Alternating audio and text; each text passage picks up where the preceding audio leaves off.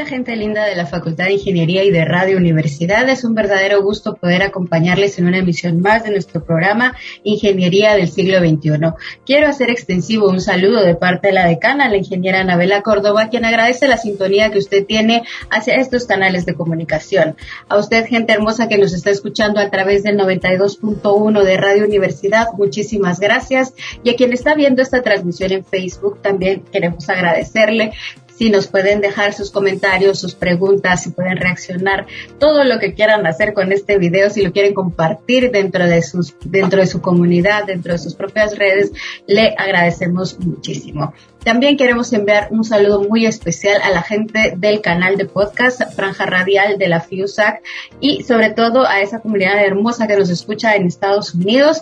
Gracias por sumarse a esta aventura con nosotros y por hacer de estos contenidos algo realmente trascendental. Nos sorprende, nos agrada cada vez que llegan sus comentarios, cada vez que nos hacen saber que este tipo de contenidos pues, está siendo de su agrado. Saludos hasta California, Tennessee, Texas, también a Wisconsin, también a Washington. Muchísimas gracias por este ser parte de esta hermosa comunidad de nuestro canal de podcast. Y si usted todavía no conoce nuestro canal de podcast, le invitamos a que ingrese a la plataforma de Spotify y ahí puede poner franja radial y podrá disfrutar de los contenidos que tenemos preparados para ustedes, que ya sumamos más de 100 entrevistas y programas construidos a lo largo de este año. Muchísimas gracias y quiero comentarles que hoy tenemos preparado un programa muy especial y les voy a decir por qué. Yo creo que los rostros que vamos a ver, uno de ellos es muy conocido para ustedes en la Facultad de Ingeniería y ya los verán en pantalla. Ahora les presento a nuestros invitados, pero antes quiero comentarles que hoy vamos a hablar de un tema muy interesante y este es sobre eh, responsabilidad social empresarial y la ingeniería. Y para ello eh, les quiero presentar a nuestros invitados. Buenas tardes, bienvenidos al espacio de ingeniería del siglo XXI. Nos acompaña el ingeniero José Manuel Prado Abularach y también el doctor en sociología Pedro Martín. Buenas tardes, bienvenidos a este espacio.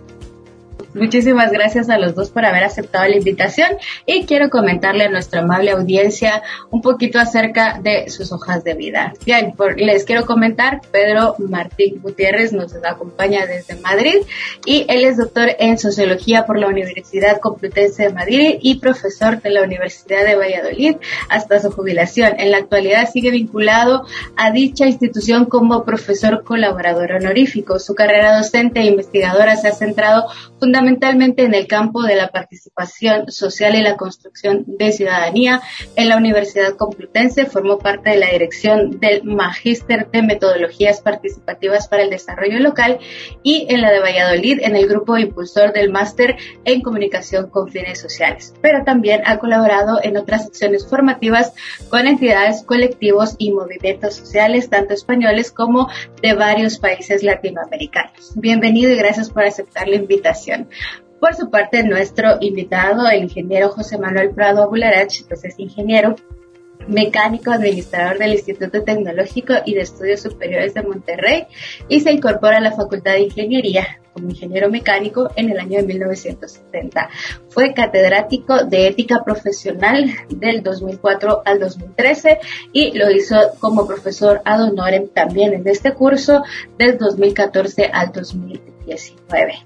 Su experiencia en IBM de Guatemala, en ICAP y en Abbott Laboratorios, también es empresario en la industria de, en metal, mecánica, y ha publicado el libro de ética y práctica social, responsabilidad de la empresa con la sociedad en 2010 y también otras publicaciones. Dice, la verdad es que yo estoy muy contenta, no me cabe en el corazón la felicidad de contar con dos profesionales de de su importancia y que estén conmigo aquí compartiendo en este espacio. No sé si quieren decir algo antes de iniciar la entrevista. Yo ya estoy muy emocionada y contenta de tenerles aquí.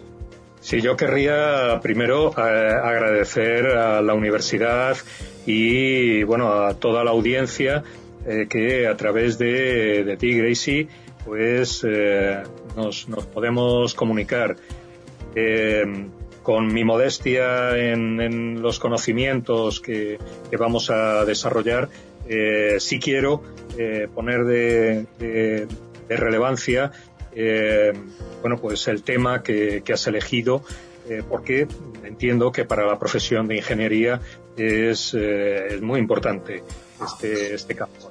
Y además, bueno, también, como no, decir Estoy muy honrado de compartir esta, esta sesión con el ingeniero eh, José Manuel Prado, al que, bueno, pues tengo mucho gusto en, conocer y ya digo en compartir esta sesión. Muchas gracias. igualmente me siento honrado de poder eh, compartir esta, esta charla con el doctor Martín porque el campo de la responsabilidad social empresarial y el campo de la ingeniería están íntimamente unidos con la sociología, porque los, los trabajos que se hacen en la ingeniería son para la sociedad y eso es fundamental para que exista un, un desarrollo sostenible en un país cuando se hace considerando a todos los grupos implicados en, cualquier proyecto de ingeniería.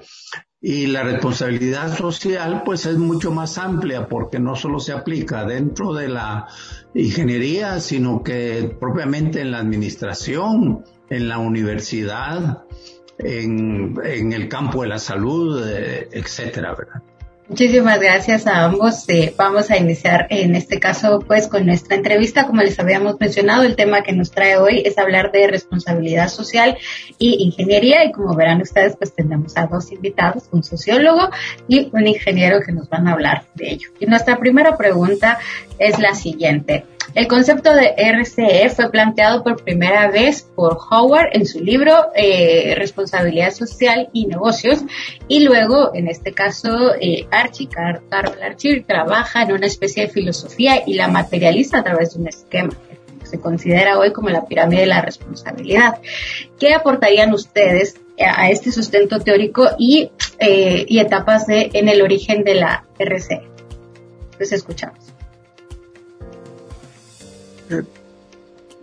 Bueno, yo le podría decir de que eh, lo que hablaba en 1950 eh, con este término, pues es un concepto eh, más antiguo todavía, porque por 1965 que estudiaba en el Tecnológico Monterrey, ya empresas como Vidriera de Monterrey, la hojalata y lámina eran empresas que desde principio de siglo ya tenían proyectos de responsabilidad social, aunque no le llamaran así. Lo mismo ha sucedido aquí en Guatemala con la cervecería y, otras empresas que tenían ya relaciones eh, eh, de compromiso con sus trabajadores, con grupos de interés, que haciéndolo todo éticamente y eso fue bastante valioso para resolver muchos de los problemas que tuvieron esas empresas eh, a pesar del conflicto armado que pasamos.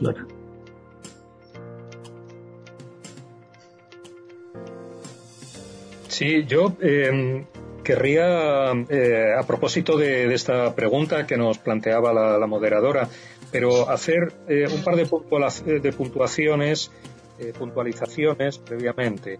Eh, yo es posible que en mi intervención hable indistintamente de responsabilidad social empresarial o corporativa, porque, bueno, tal vez los matices, pues si entrásemos a detallar más, pueden ser sustanciales, pero en no pocas publicaciones se maneja de manera indistinta estos dos conceptos. Y además, yo creo que incluso el de responsabilidad social corporativa luego puede abarcar algunas otras circunstancias que espero que, podamos también entrar en ellas.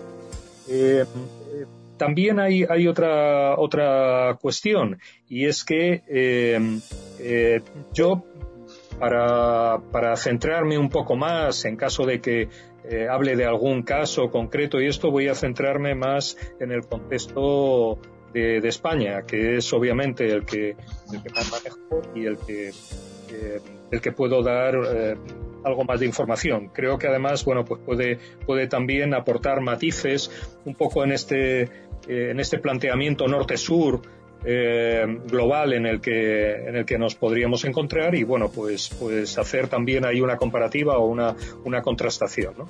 En cuanto a la pregunta que, planteaba la, moderadora a mí me parece me parece muy interesante. Yo el modelo la verdad es que no lo he trabajado eh, demasiado por las razones que, voy a, exponer. Eh, me parece que es un, es un modelo bastante rígido. Hay otro modelo similar en el caso de la teoría de las necesidades eh, es la pirámide de Maslow, y, generalmente a estos, a estos esquemas se les suele hacer la crítica de que son eh, tal vez demasiado rígidos, demasiado funcionales. Em, el poner en la base unas, unas necesidades, en el caso de, de Maslow, o en este caso un tipo de responsabilidad eh, que serían la responsabilidad, eh, las responsabilidades económicas, luego la, responsabilidad frente a las leyes y a continuación ya las responsabilidades éticas y las filantrópicas. Em, tal vez el, poner en la base algo que se da por supuesto, una empresa tiene que tener una responsabilidad en su, en su actuación económica porque si no, no sobreviviría. Bueno, pues no, no, no tendría lugar a más, más discusión. Pero luego vienen las responsabilidades legales. Y claro, yo tanto unas como otras entiendo que son indiscutibles y que incluso yo no las consideraría dentro de la responsabilidad social empresarial o corporativa. Son obligaciones. Y que mm, tanto si uno se sale de la legalidad como si se sale de la lógica económica, la, organización, la empresa, la entidad que sea, la administración, lo que sea, no va a sobrevivir o va a caer en un delito, con lo cual yo no lo consideraría como responsabilidad, sino como obligación. Y a partir de ahí luego podemos hablar de las responsabilidades éticas o de las responsabilidades filantrópicas. Pero ya digo, yo lo consideraría más otros modelos que puedan poner en interacción todas estas, todas estas cuestiones. Pues yo estoy bastante de acuerdo con lo que menciona, doctor porque la, responsabilidad, las obligaciones legales, ¿verdad?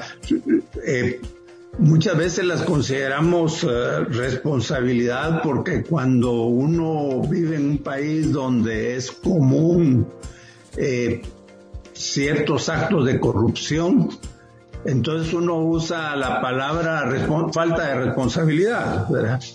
Pero en sí el los principios de Maslow sí son, sí son válidos en la responsabilidad social empresarial, porque las necesidades que tienen en los, los, los grupos implicados o stakeholders eh, basados en el, el respeto a la dignidad de la persona es, es algo que deben eh, ser cuidados y mantenidos por la empresa.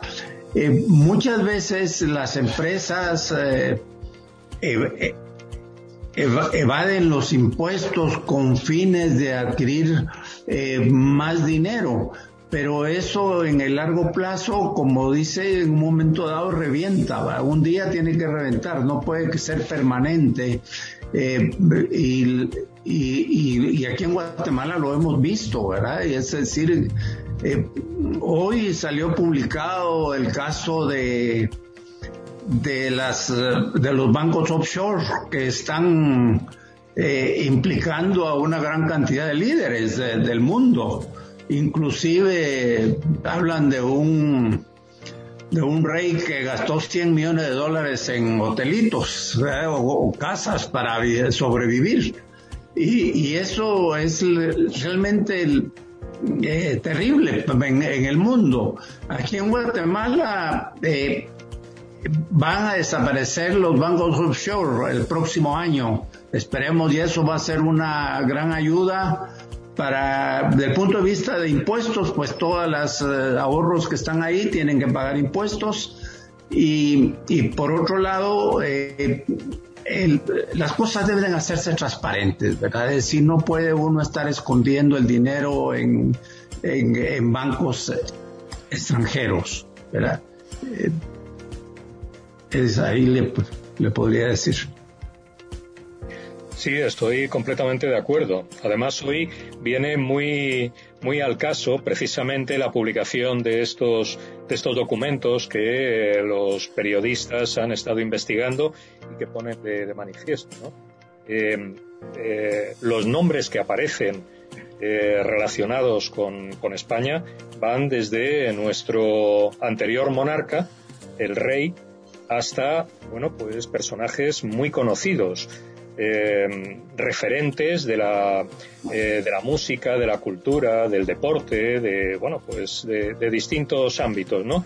Todos triunfadores, todos referentes para, para la población como, como personas que, que han hecho bien las cosas hasta que, y digo, con todo el respeto a la presunción de inocencia, todavía no hay ningún juzgado que les haya condenado, pero eh, las pruebas que, aparecen, bueno, pues ponen en duda su honorabilidad.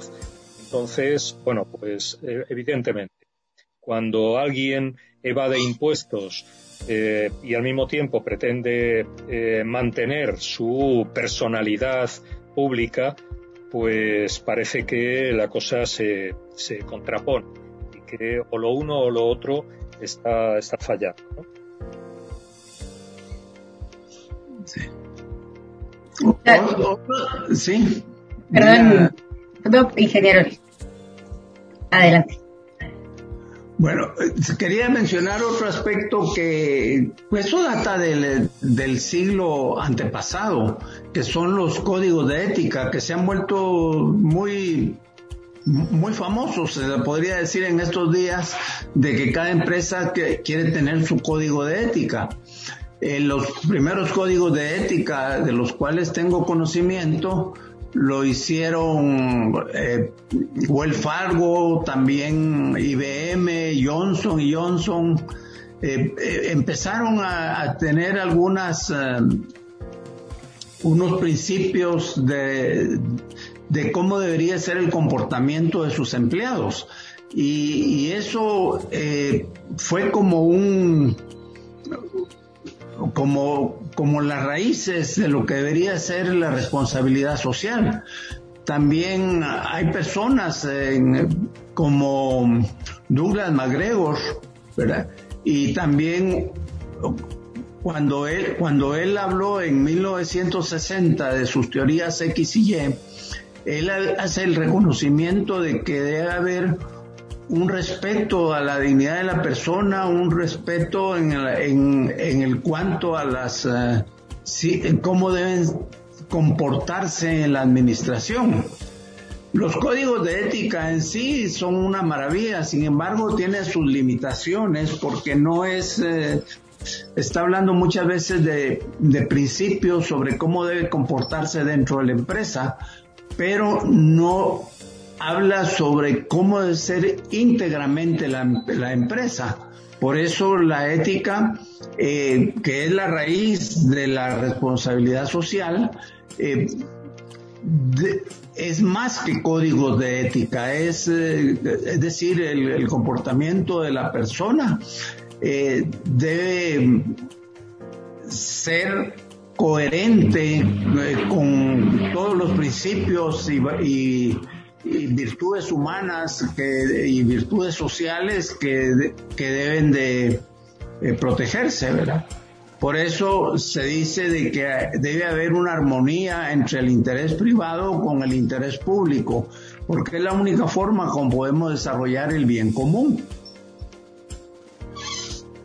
Sí, estaba, estaba recordando que efectivamente, eh, abundando en lo que eh, plantea el ingeniero Prado, eh, creo que, estas iniciativas, aunque no se llamase eh, responsabilidad social empresarial y no estuviese acuñado todavía este, este concepto y, estuviera desarrollado teóricamente, intelectualmente este campo, sin embargo se practicaba. Y em, eh, estaba, estaba recordando que la, la famosa factoría Ford, cuando en, Chicago empieza a fabricar los automóviles y empieza a ser paradigma de lo que es la cadena de montaje, la fabricación en serie y todo el desarrollo de esta, de esta etapa del, eh, del desarrollo industrial y, del, y de la economía capitalista, precisamente eh, aquello de, los 20 dólares al día que, tenía como un paradigma de, buen pago a sus trabajadores llevaba la, contraprestación de que estos trabajadores debían ser, debían tener una personalidad eh, que en la sociedad fuera reconocible como, como, de, bien hacer y entonces debían tener un comportamiento eh, ejemplar. Es decir, un trabajador Ford no podía ser alguien que el fin de semana se emborrachase, que tuviera conflictos con, su esposa, que no fuera un, buen eh, eh, cristiano en aquel momento, eh, que, que, acudiera a los servicios religiosos, es decir, todo lo que era ese, ese paradigma del, de la buena persona, lo que se entendía como que fuera una buena persona. Y así, de esa manera, también empezar a construir algo que eh, recuerdo las palabras de una ministra eh, española hace unos días que a propósito de un debate parlamentario decía no olviden ustedes de que la reputación cotiza en bolsa. Es decir, tengan en cuenta las empresas de cómo tiene que ser esa, esa personalidad eh, visible, esa personalidad pública que han, que han de tener, ese comportamiento eh, público que han de tener.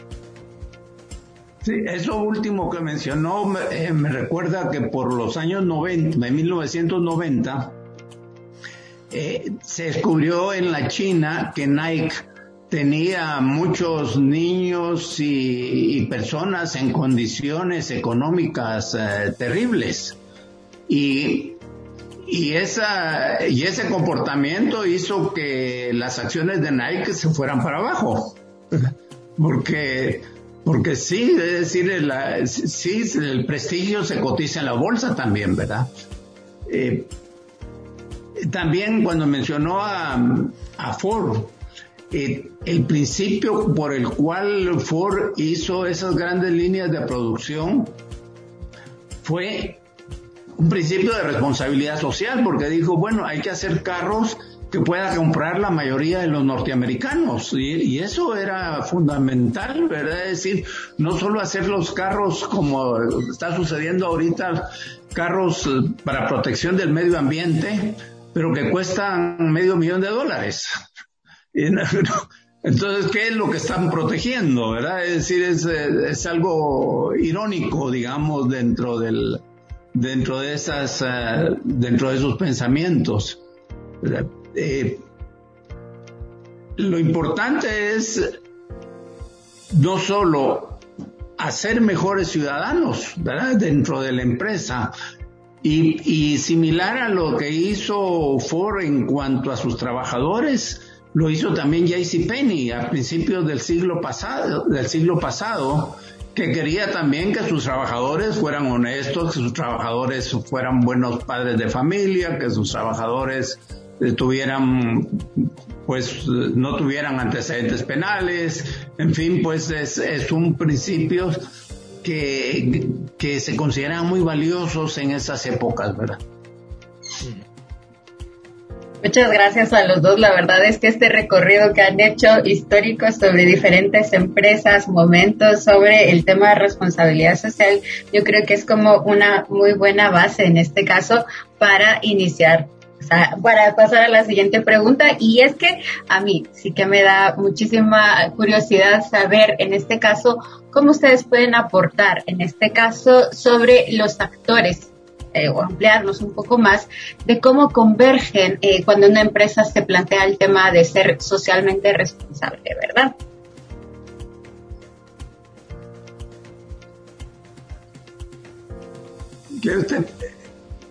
Bueno, el, una empresa socialmente responsable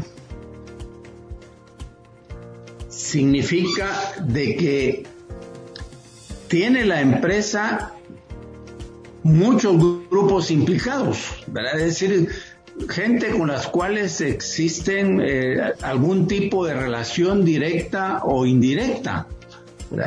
Eh, una empresa socialmente responsable implica que vas a tratar de satisfacer, por un lado, dentro de las posibilidades económicas de la empresa, eh,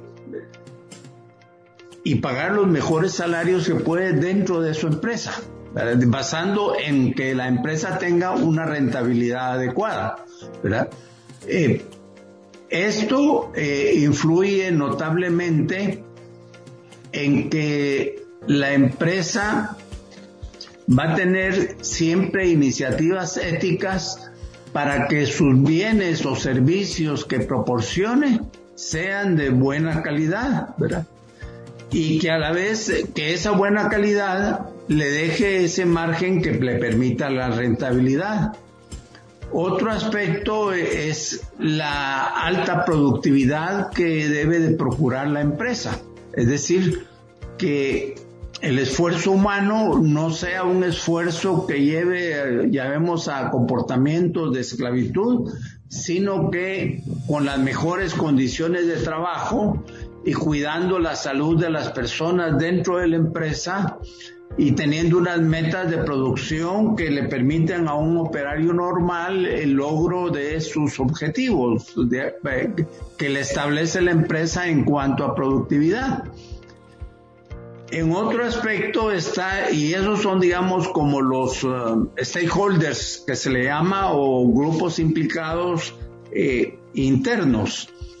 Los stakeholders externos son también importantes porque si la empresa eh, crea una contaminación externa, como sucedió en eh, en muchos países eh, las fábricas de cemento estaban en la capital de los países o en la capital de los estados.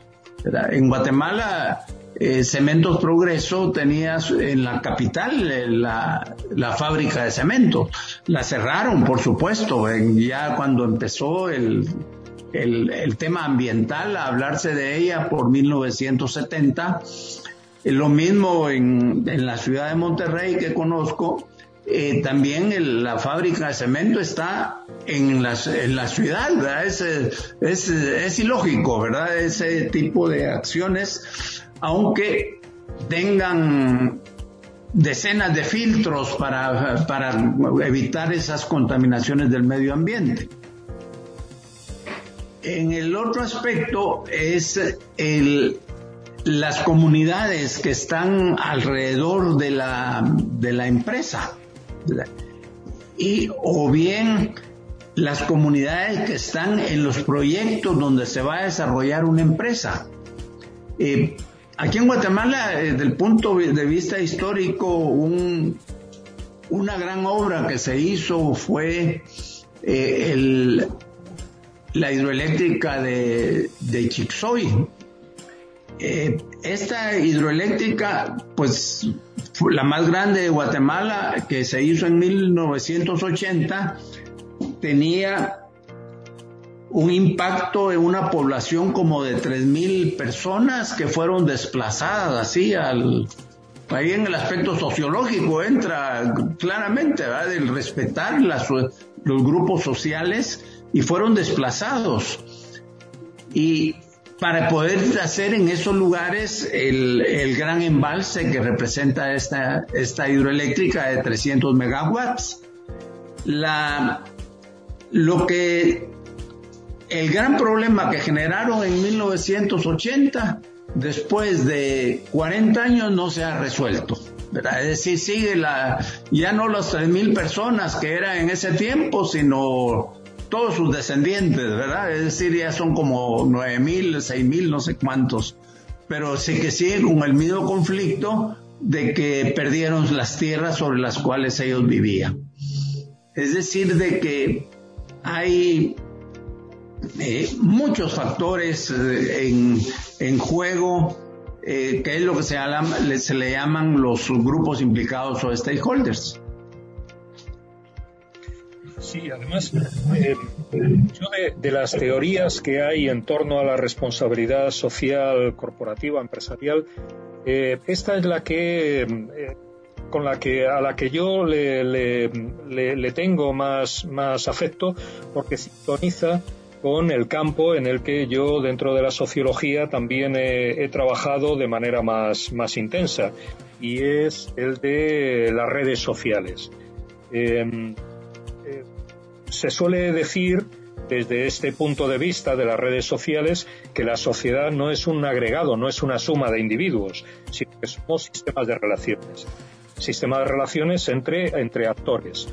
Y entonces, en el caso de una empresa, pero también podría ser en el caso de una organización social o de una administración estatal, nos encontramos con que no es una única entidad la que está eh, actuando como si estuviese, qué sé yo, eh, en, el éter, en la estratosfera y estuviese eh, sin ningún tipo de gravedad. No, no, está, está siendo atraída y repelida si estamos en este, en este ejemplo, en esta metáfora espacial, estaría como atraída y, repelida por distintos actores, por distintos campos de gravedad, podríamos decir. Y claro, es que estas interacciones que una entidad, que una organización tiene con otros, tanto internos, como señalaba el ingeniero, como externos, pues eh, le afectan. Internamente, una empresa tiene a sus trabajadores, tiene la las organizaciones sindicales, tiene sus grupos eh, según el estatus que tengan, directivos o trabajadores de cadena o, como sea, ¿no? La titulación, ingenieros, eh, técnicos, eh, peones, directivos economistas, qué sé yo, ¿no? Toda esta variedad. Esto no, se, no queda reflejado en un organigrama, como habitualmente estamos acostumbrados a, representar la empresa. El organigrama es un esquema, es como una fotografía que hacemos de lo que hemos pensado que debe ser la empresa. Ahora, ¿cómo son las interacciones? Pues que un eh, ingeniero, pongamos por caso, eh, recurra a un, eh, a un administrativo, un técnico administrativo, para hacerle una consulta sobre cómo es la facturación de una determinada eh, pieza o una determinada producción, eh, tal vez salte, se salte los cauces que están establecidos en el organigrama, pero es operativo. Entonces, estas relaciones no son las que quedan reflejadas ahí. Y hacia el exterior pasaría lo mismo. Tenemos a los consumidores, que en un momento determinado pueden decidir no comprar la producción de esa, de esa empresa porque la reputación ha caído, porque qué sé yo qué, ¿no?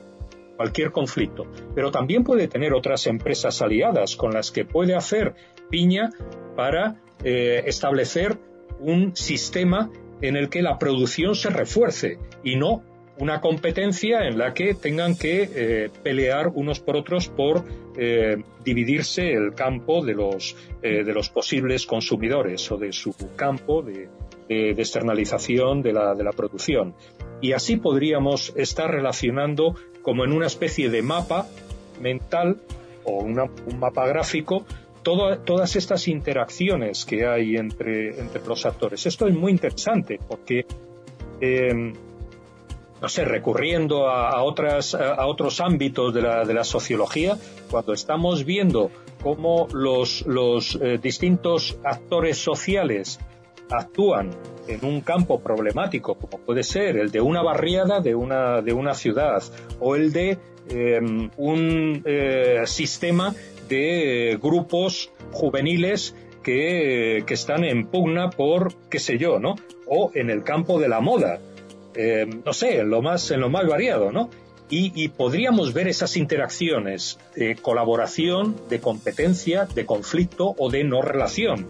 Y entonces tendríamos ahí algo bastante más complejo que lo que, lo que trataría, ya digo, de, sintetizar algunas veces los esquemas que, los sociólogos planteamos como esto está relacionado con aquello porque nos lo dice el, el factor de correlación de la encuesta que hemos, bueno, las cosas suelen ser bastante más complejas.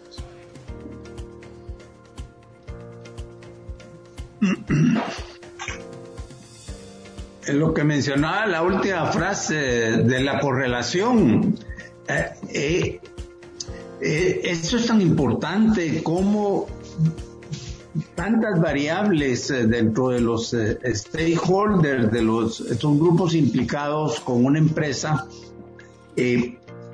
todos pueden de alguna forma tener un pequeño efecto que si la empresa no es bien administrada desde el punto de vista eh, sociológico, pueden tener impactos que hagan detonar grandes problemas. Es, decir, que le mencioné, por ejemplo, el caso de los cementos Progreso aquí en Guatemala. Eh, ellos actuaron inteligentemente porque se movieron hacia una zona donde había una buena mina también de, materias primas para producir cemento eh, y una zona muy árida, de un lugar que se llama El Progreso, y, ahí empezaron a la reforestación de toda la zona, eh, crearon centros de estudio para, para la, la población que estaba alrededor, y, y además eh, crearon las condiciones adecuadas para que los trabajos sean eh, más humanos. Y están en otra fábrica nueva que, está próxima a la capital de Guatemala, pero decirle próximo le estoy hablando de unos 30, uh, 40 kilómetros, que también están cambiando el ambiente, es decir, de que una empresa, aunque antiguamente haya tenido comportamientos eh, en relación a afectar a, los grupos sociales que estaban a su alrededor, ya sea con contaminación o cualquier otro tipo de problemas o tráfico de grandes vehículos, etcétera, eh, las empresas pueden reaccionar, pueden tener una reacción para eh, crear una nueva imagen ante los consumidores. Y eso es, eh, fundamental porque eh, la, buena imagen hace que los consumidores sean más fieles, definitivamente, y se pueden hacer mejores negocios. Sin duda. Además, este, este comportamiento de los consumidores es relativamente reciente, ¿no? Porque siempre lo ha, siempre ha existido, pero me refiero a que es relativamente reciente el que se haga de una forma organizada y que además tengan una entidad potente las organizaciones de consumidores, sus mensajes públicos, la comunicación que hacen, el que haya organizaciones de consumidores que em, eh, a la población en general le digan compre usted en este supermercado, no compre usted en aquel otro, o eh, este producto que se está comercializando tiene estos problemas, es mejor que compre aquel otro, está creando una, no solamente una, conciencia tal vez ecológica o tal, sino está, está eh, eh, construyendo una determinadas pautas de consumo. Y, bueno, pues le pueden decir, mire usted, el aceite de palma que va en estos productos eh, tiene estas repercusiones a miles de kilómetros. Y entonces esta conciencia ambientalista se va eh, construyendo a partir también de, estos actores.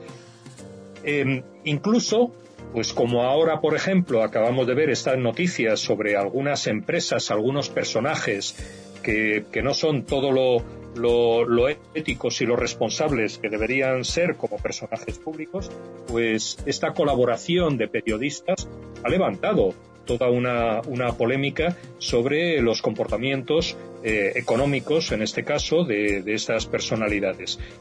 Em, tenemos nuevos actores en juego y estos nuevos actores pues están poniendo también sobre, sobre la mesa em, eh, situaciones problemáticas. El que determinadas empresas que están tratando de hacerse con esta imagen mm, sostenible, verde, ecológica, eh, etcétera, etcétera, en el fondo, y digo en el fondo porque están tal vez más alejadas de, la luz, eh, tienen un comportamiento muy distinto de esto que su, em, su comunicación está tratando de construir como una imagen pública, esto es importante porque bueno ya está está estudiado este greenwashing no este este eh, envoltorio verde no de las de las empresas. Tenemos el caso de algunas de las empresas eh, más relevantes eh, hidroeléctricas, bueno, energéticas, podríamos decir, acá en España, que, están haciendo su publicidad, su comunicación, mm, como nosotros solamente producimos energía sostenible, energía verde, y son los mayores productores de, de energía de origen nuclear. Claro, a continuación tratan de justificar que la energía nuclear es una energía limpia, porque no contamina, no produce CO2, no produce tal, pero claro, no están hablando de los residuos, que, que pueden durar miles de años en la actividad y que, por cierto, esas empresas no se encargan de su almacenamiento y de su custodia, etcétera, etcétera. Entonces, claro, son estas contradicciones que también estos mm, actores implicados se encargan de poner de manifiesto para que sepamos cuál es la responsabilidad en el fondo de, las organizaciones. Sí, pensé en Chernóbil ahorita que, que mencionó las empresas de electricidad nuclear, porque las máquinas envejecen. En, ingeniería mecánica lo sabemos, ¿verdad? De que se van desgastando algunas partes y, de ahí es donde surgen los grandes, las, los grandes, eh, las grandes tragedias, ¿verdad? Como Chernóbil, que después de, no sé, si, van ya 20 o 30 años, y todavía siguen habiendo consecuencias eh, terribles, ¿verdad? Eh, la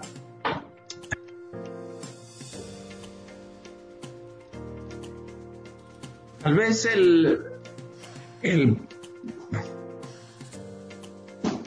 el, el, tema del ambiental podríamos reducirlo a que una empresa debe ser coherente. Eh, si dice que quiere proteger el medio ambiente, realmente debe protegerlo. La falta de coherencia es lo que muchas veces eh, hace que una persona en sí cause estragos, ¿verdad? Aunque aparentemente tiene una fachada buena. Lo mismo le puede pasar a una empresa que puede estar causando grandes daños aunque su publicidad y todo lo que dice eh, cara al pueblo sea, sean cosas buenas. Y eso es lo que actualmente nos está haciendo un gran daño eh, a través de la publicidad mal hecha, la, me refiero mal hecha en el sentido de que es engañosa. Eh, por ello es necesario que en el campo de la publicidad haya mucha ética. Y, es eh, porque a, través de ya no la publicidad, sino a través de la propaganda que hacen los políticos, es donde se cuelan grandes ¿cómo le diríamos? Ah, eh, tarántulas de, la política que solo llegan a destruir un país, ¿verdad? Es decir, que y, que lo hemos sufrido aquí en Guatemala, ¿verdad? Es decir, en el año 2015 hubo una debacle, lo que nunca se, podía pensar, que un presidente renunciara y de, renunciar con todo y su vicepresidenta a la cárcel. Eh, eso es, eh, es, es, terrible y nos pasa no solo a nivel de, de, de la responsabilidad social empresarial, sino también lo que es la responsabilidad social universitaria o la responsabilidad social es parte de las universidades. y es parte de la responsabilidad social de los organismos de justicia. Es decir, que no solo la responsabilidad social es aplicable a las empresas, sino que en forma general a cualquier organización del Estado o cualquier organización eh, no gubernamental. Es decir, todas tienen eh, aspectos que pueden aprovechar de esta herramienta administrativa, porque algunos han querido considerar que la responsabilidad social está asociada a la palabra mm, eh, de, de regalar las cosas, ¿verdad? De filantrópicas, ¿verdad? No, no es, la responsabilidad social no es filantropía. La, responsabilidad social es que las organizaciones la vivan con ética y con una responsabilidad y dar cuenta de todas sus acciones. Sí, es, es, muy interesante lo que dice eh, eh, el ingeniero, porque esto nos está, nos está mm, eh, poniendo delante de la, de la mirada eh, distintas formas de, hacer responsabilidad social. Y ya, además, no solamente en las empresas, sino en, las administraciones públicas, en los distintos sectores del, gobierno estatal, em, y, incluso en el, en el, sector, en el ámbito del tercer sector o sector social, las organizaciones sociales. ¿no?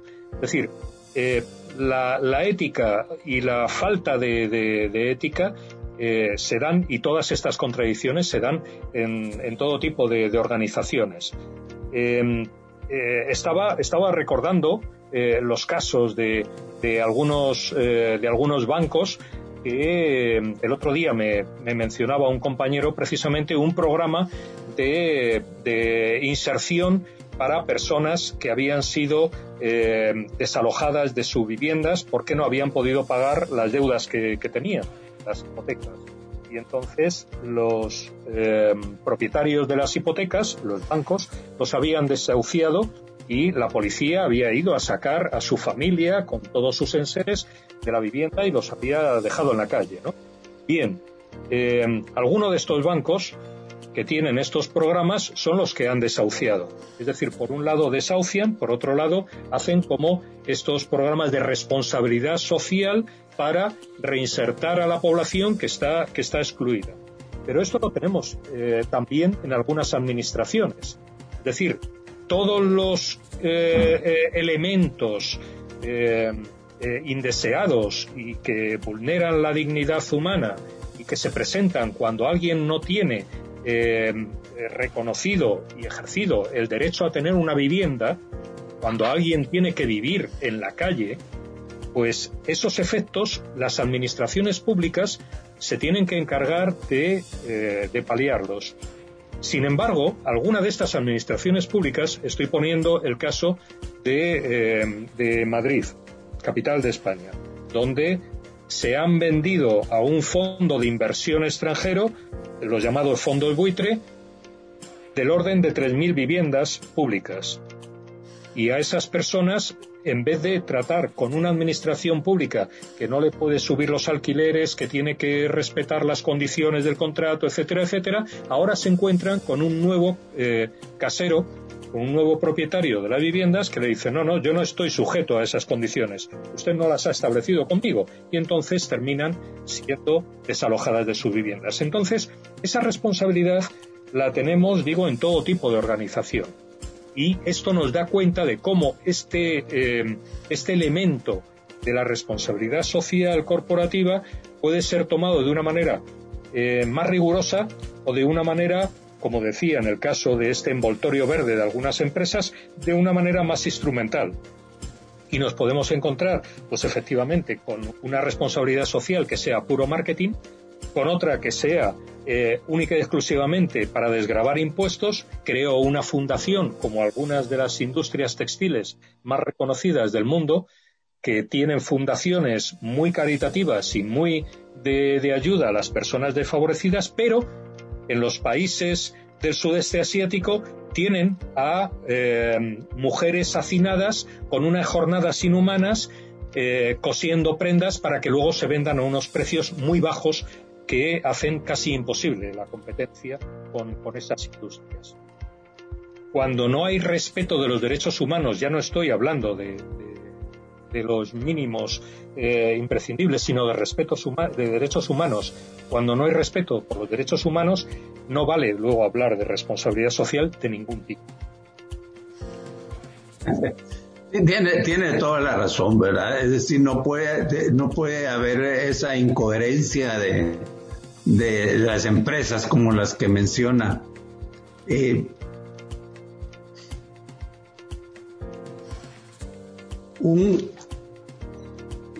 el tema de la vivienda que mencionó, aquí en Guatemala la, apenas está empezando a, a trabajar lo que se le llama la vivienda prioritaria o vivienda eh, social para personas que no tienen eh, o que ganan dos salarios mínimos, por ejemplo, que, equivale más o menos como a unos 700 dólares eh, con el tipo de cambio actual.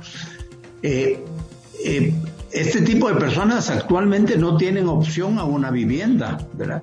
Y se están haciendo estudios eh, serios para tratar de encontrar una solución para la construcción de las viviendas.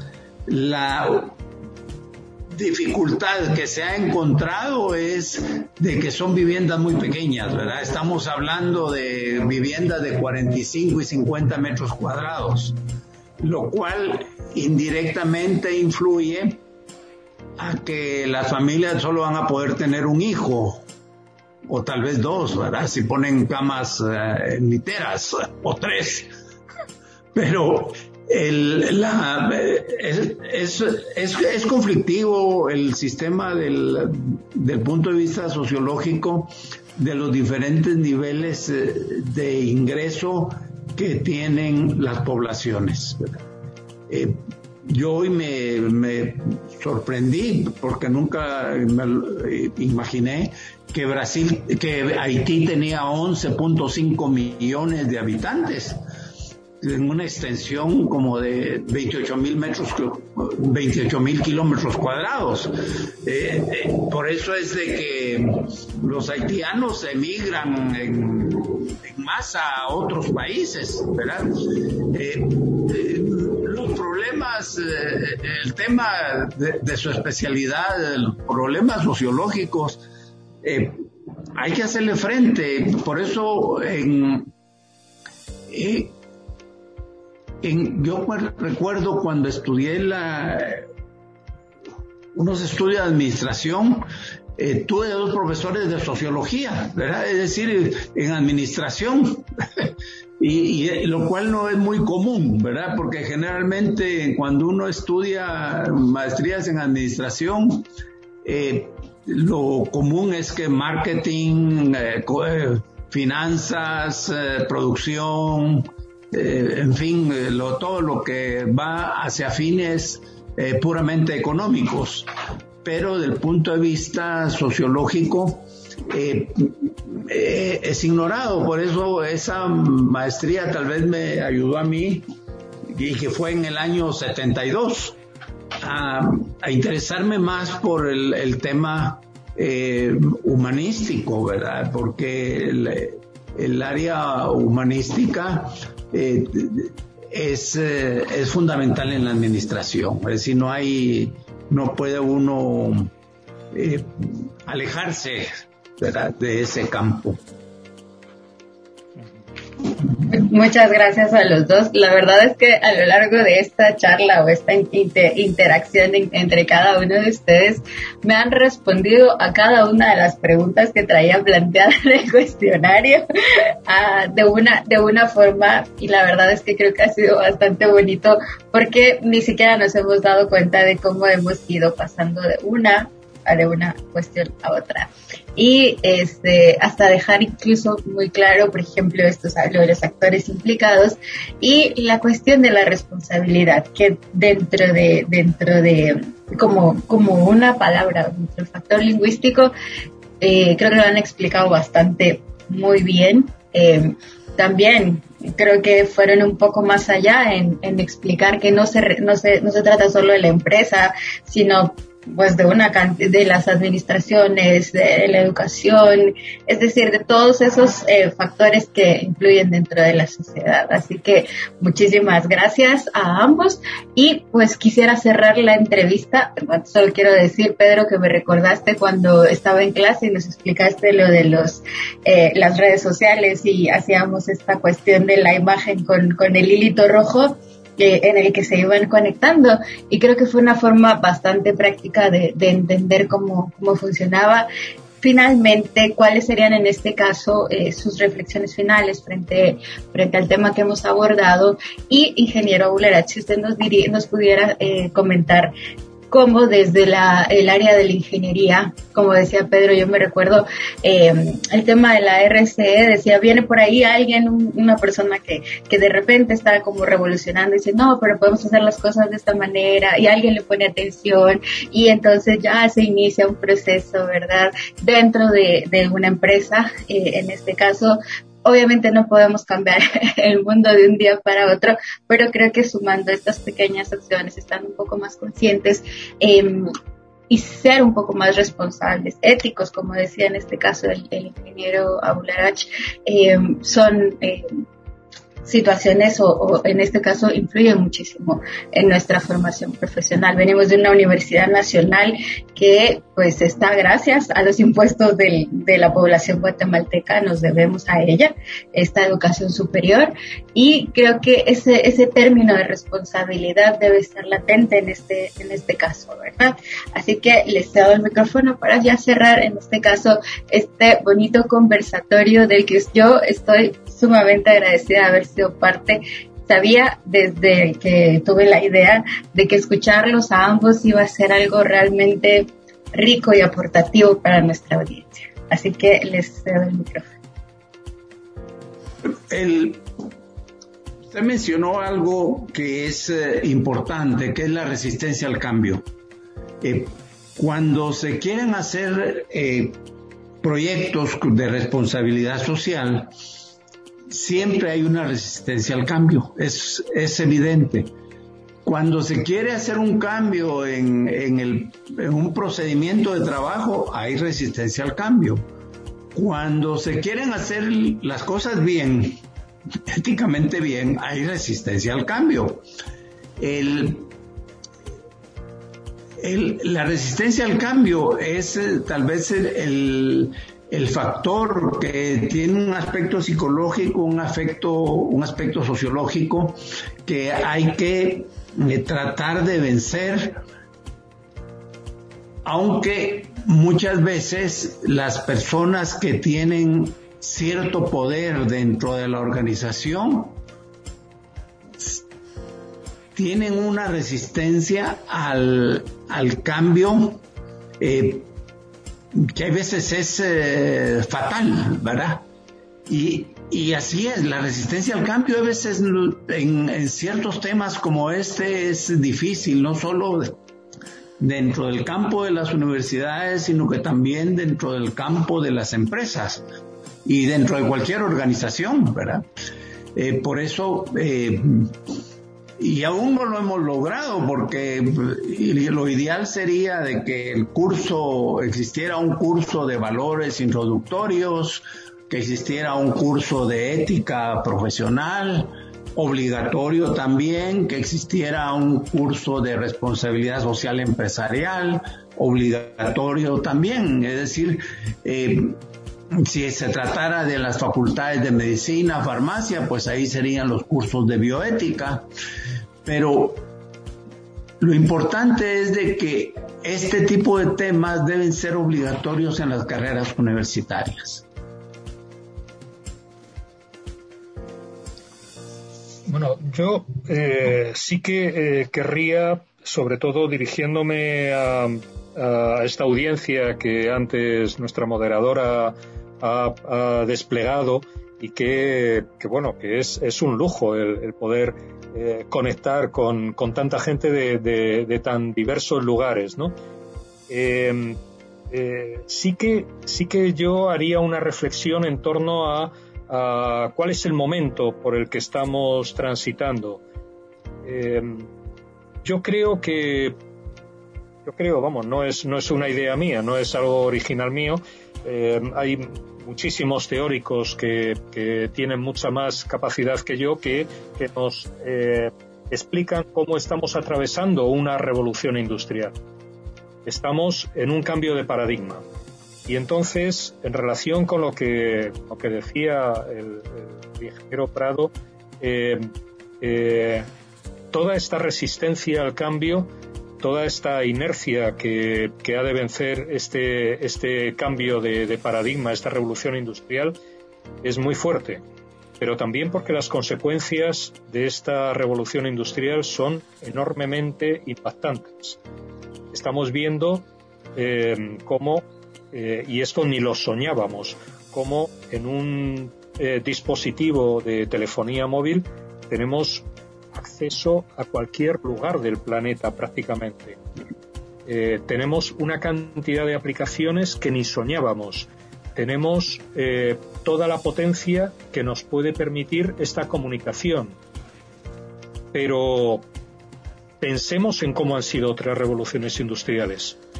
Tenemos ahí los testimonios y los análisis de teóricos de cómo han sido estas revoluciones industriales para que dentro de este eh, torbellino que nos puede arrastrar seamos conscientes y seamos responsables en el sentido de que demos respuestas, respuestas coherentes, respuestas éticas también, como se mencionaba hace un momento. Eh, respuestas que vayan construyendo este bien común. Estamos embarcados en un planeta Tierra que se está quejando por el maltrato que le damos, pero estamos viviendo en comunidades que también nos quejamos porque nos maltratamos unos y unas a otros. Estamos eh, viviendo en la convulsión de todas estas innovaciones tecnológicas que para unos está creando unas grandes expectativas de hacer eh, cosas nuevas, pero para otros está, por ejemplo, eh, dejándoles desempleados.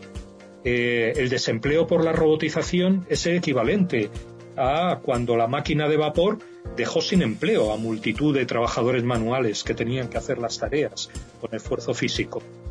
¿Cómo vamos a ser capaces de afrontar este enorme reto que se nos está planteando? Con responsabilidad, con ética con una capacidad moral para, crear ese bien común, yo creo que ese, ese es eh, un gran reto que, tenemos en este momento. Y tenemos, además, obligaciones que son ineludibles.